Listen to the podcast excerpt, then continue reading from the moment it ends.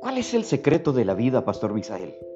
Bueno, la vida tiene muchísimos secretos, pero hay uno que se encuentra en vivir para otros.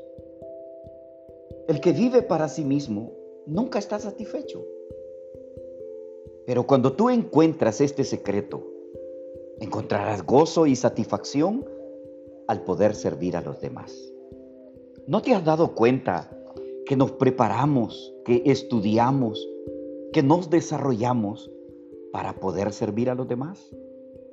Tú te preparas en una universidad con el objetivo de poder encontrar un trabajo donde vas a ir a servir a otras personas.